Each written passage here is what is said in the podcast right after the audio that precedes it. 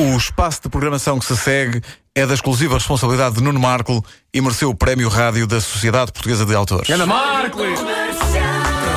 A caderneta de cromos é uma oferta Montepio, junto ao lado forte da poupança e gama Chevrolet B-Fuel, a partir de 9.540 euros. Claro está que esta rubrica também tem sucesso por nossa causa, não é? Claro, Vamos claro, então. com toda a frontalidade.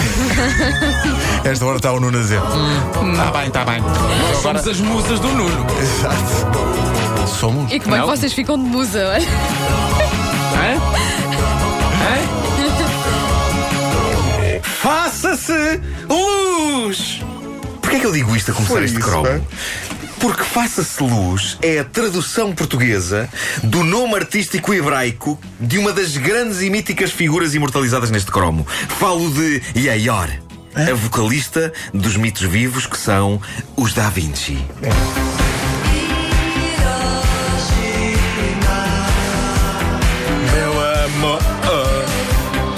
Isto era super, isto era super alternativo, os Da Vinci. sim, Eu no princípio isto há imenso tempo. Mas constato que disseste Ieior. Yayor. Não é Leior. Uh, já ouvi das duas maneiras. Ok, pronto. e, e como, não, como não consigo decidir-me entre uma e outra, E achas que sou a melhor? uh, acho que sou melhor. E Yaior parece uma montanha russa. Yaior. Só de Yaior.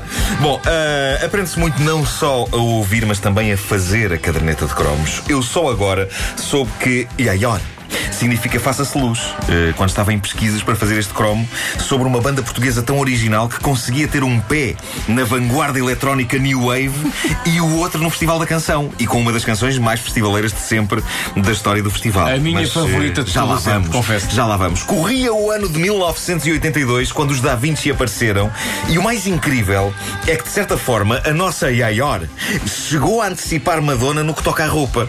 Eu gostava de acreditar que a Madonna viu um dia uma atuação dos Da Vinci numas férias em que veio cá com os pais a Troia e pensou. Madonna e muita Troia. Reparem bem o que, é que, o que é que a Madonna pensou. Oh yeah, Yaior! Talvez isto não tenha acontecido. Talvez isto não tenha acontecido.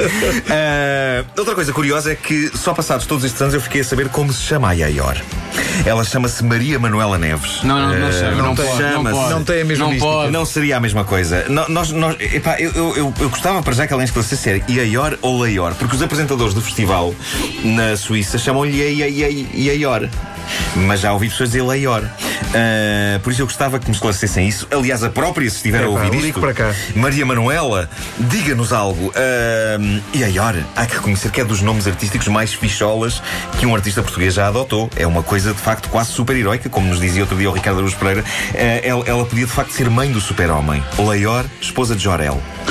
Uh, o outro elemento dos Da Vinci é Pedro Luís, que fizera parte dessa mítica banda portuguesa dos anos 70, os Tantra, onde também esteve. dos Tantra? Fez parte dos ideia, é que Tantra, não onde esteve também quem? Armando Gama. É verdade. Armando Gama.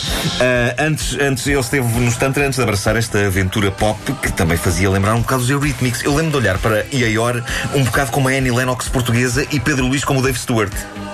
Uma coisa extraordinária. Vocês ficaram calados com isto? Estava à espera de ser- Não, não, não. Fazia de ai, olha aqui.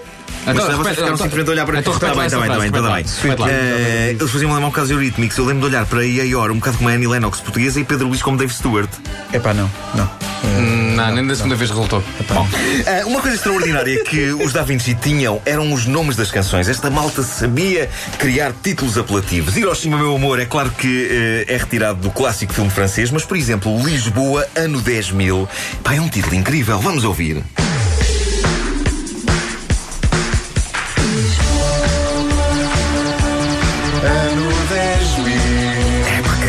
Que clássico. Epá.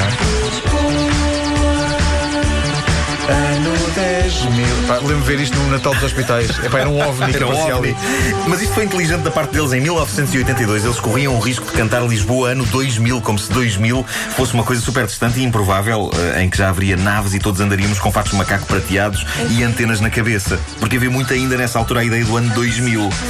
Mas. Ela está a falar. Tá.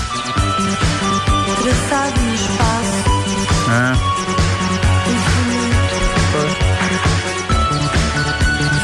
sol É, Isso é bom. não tens Mas chovido? faz mal. Vê o sol na cabeça Mas dele. É, pá, isso é que é pior. dizer-te um segredo. Pois,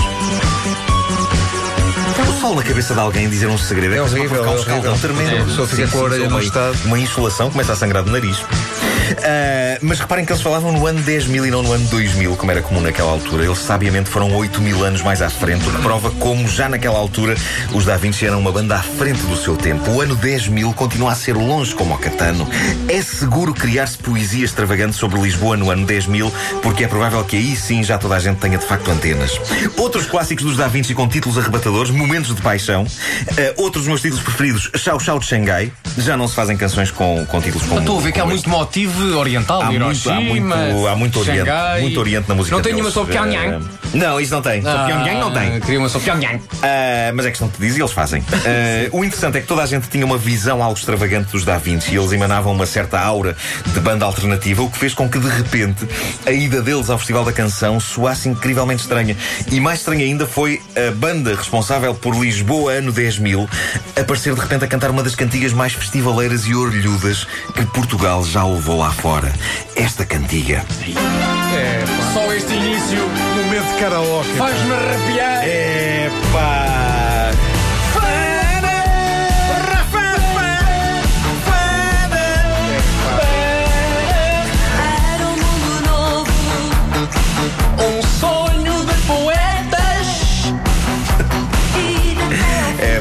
está apertado o vitória agora do seguinte, não é? Cantar novas vitórias. Épico, épico.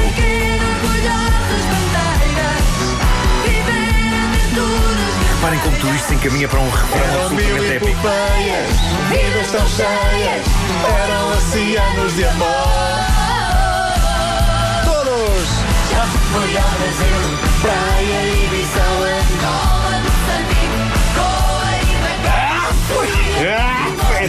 é muito É, pá, gosto. É, é muito este. Toda a gente aí nos carros a caminho do trabalho, tudo a cantar na autostrada. Ei, Isto é uma canção que é todo um Atlas. O Conquistador Esta canção ganhou... é muito boa para jogar ao stop. É, é, é, pois é, verdade, é. Uh, ganhou o Festival RTP da Canção em 1989 e levou os Da Vinci a Lausanne, na Suíça. Uma pesquisa na internet pôs-me, uh, entretanto, a par das coisas que os Da Vinci fazem hoje. Um deles, o Pedro Luís, compõe jingles publicitários e faz arranjos para outros músicos. Outro, o João Heitor, dedicou-se ao jazz. Outro ainda, o Fernando Santos, formou uma banda chamada Zanzibar. E quanto a Iaior... Esperem lá, para falar, para falar da Iaior, eu preciso de eco, por favor. Pedro Ribeiro, liga o eco, se faz favor. Vou ligar. Liga o eco, porque eu preciso de falar do destino de Iaior com eco. Já está ligado.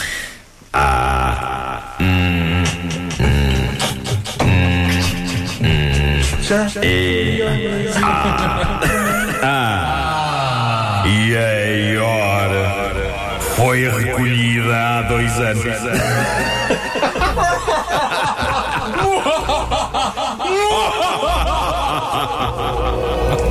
Isto era o final do tal canal. Era.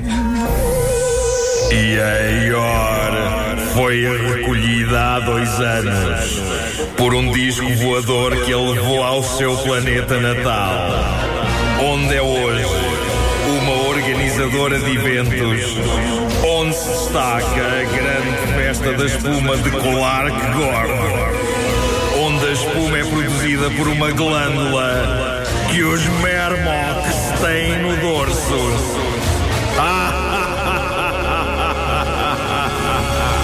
Agora podem tirar o se faz favor. Desliga o eco. Desliga o eco. Ok.